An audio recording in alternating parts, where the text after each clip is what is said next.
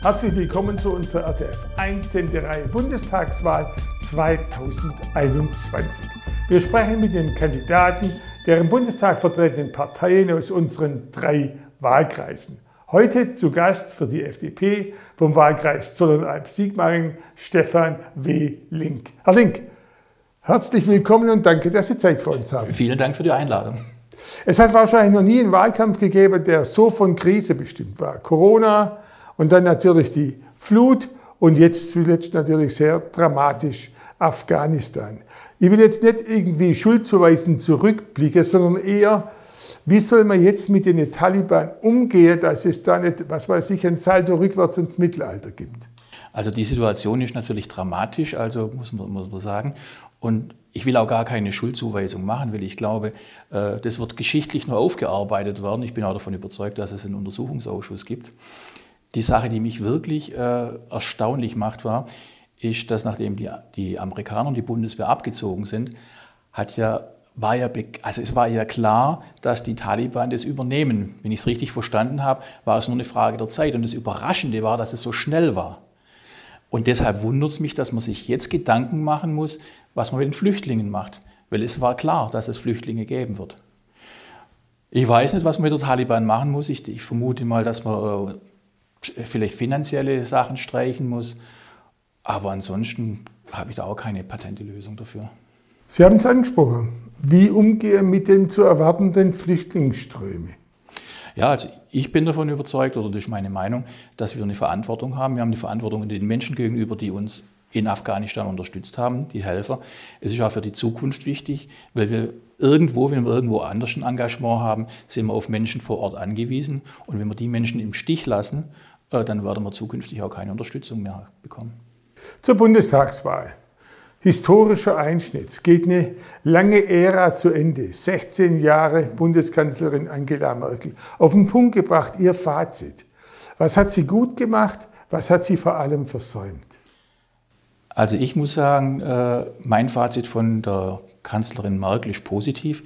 Ich glaube, sie hat uns sehr, sehr gut durch die Krisen gebracht, ob es die Wirtschaftskrise war, ob es die Corona-Krise war oder auch die Flüchtlingskrise, wobei bei der Flüchtlingskrise die Meinungen ein bisschen auseinandergehen.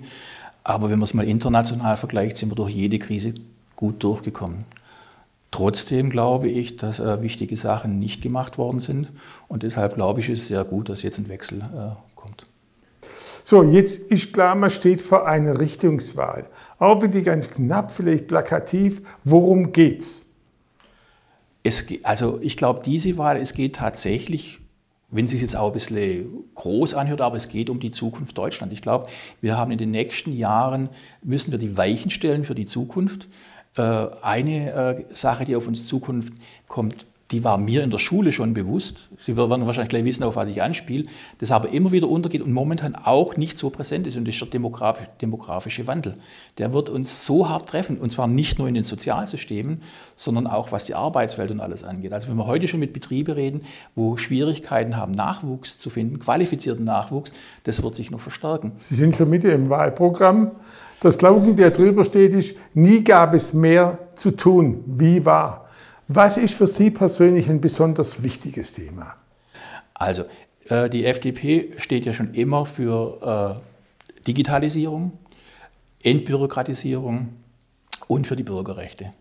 Äh, und die Corona-Krise hat es gezeigt, also ich, ich, kann den Spruch schon fast nicht mehr sagen, warum so oft ist, es hat wie ein Brennglas gezeigt, wo die, wo die Schwierigkeiten in der Bereichsbildung sind.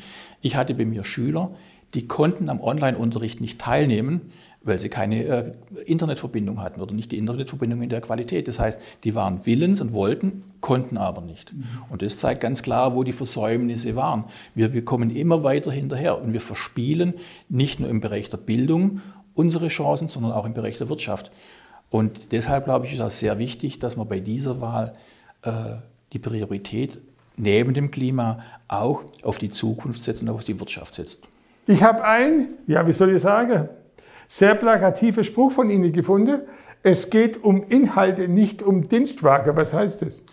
Ja, also ich glaube, wenn wir heute noch mal die letzte Bundestagswahl und die Sondierungsgespräche äh, aufbereitet, dann wird es sehr deutlich, dass es eben bei, der, äh, bei den Sondierungsgesprächen ist man inhaltlich nicht zusammengekommen und deshalb ist man nicht in die Regierung gegangen. Also man geht nicht nur in die Regierung, dass man regiert, sondern es muss mit dem Koalitionspartner auch die Inhalte stimmen.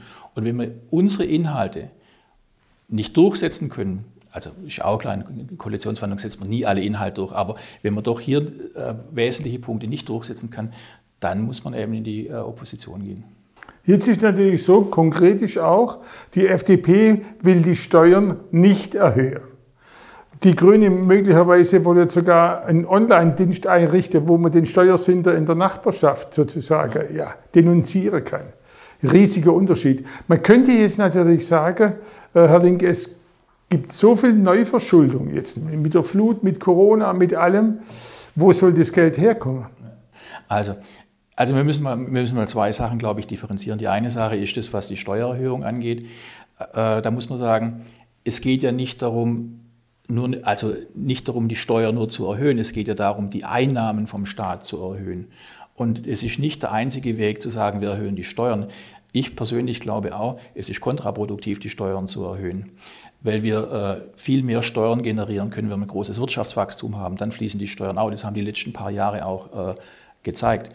Zum anderen muss man auch sagen, dass Unternehmen, wenn wir die noch mehr besteuern, dass die natürlich keine Investitionen machen. Der Staat kann nicht alles investieren und der Staat ist auch nicht der bessere Unternehmer. Wir sind auf Privatinvestitionen angewiesen und wenn man den Menschen äh, den Unternehmen das Geld für die Investitionen wegnimmt, dann können sie es schlichtweg nicht machen.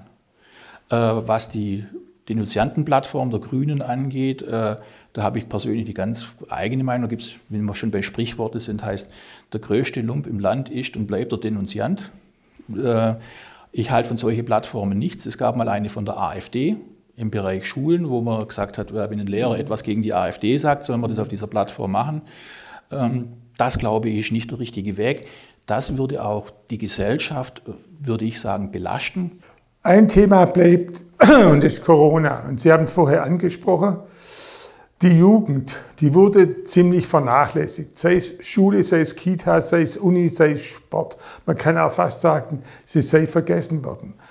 Viele sagen, wir sind schon mittendrin in der vierten Welle. Zu Schuljahresbeginn, was muss besser gemacht werden als beim letzten Mal? Ja, also ich glaube, als, die, als unsere Kultusministerin neu angetreten ist, war ihre erste Maßnahme zu sagen, die ersten zwei Wochen äh, ist Maskenpflicht. Äh, das war zum damaligen Zeitpunkt reiner Aktionismus, also was die Inzidenzzahlen angeht. Ich glaube, man hat wieder versäumt, äh, fürs neue Schuljahr wieder die Weichen zu setzen. Also ganz, ganz einfach. Äh, da sind wir im Bereich der Luftfilter. Die FDP vertritt sehr stark, dass man in Klassenzimmern Luftfilter hat. Das wäre auch für Nach-Corona-Zeiten, wären die mit Sicherheit äh, noch brauchbar. Äh, bei der letzten äh, Corona-Welle war ja auch absehbar, dass nach der Sommerferien es, es wieder anfängt.